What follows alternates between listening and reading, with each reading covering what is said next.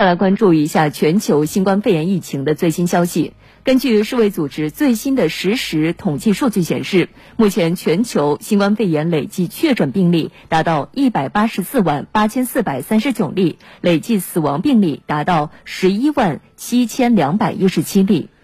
世界卫生组织发言人玛格丽特·哈里斯十四号表示，目前全球百分之九十的新冠肺炎病例是来自美国和欧洲，还尚未达到顶峰。一些国家现在开始考虑解除疫情期间实施的居家隔离等限制措施，但是现有经验表明，必须缓慢、有控制的解除限制措施。解除限制措施之前，必须要综合考虑多项具体标准。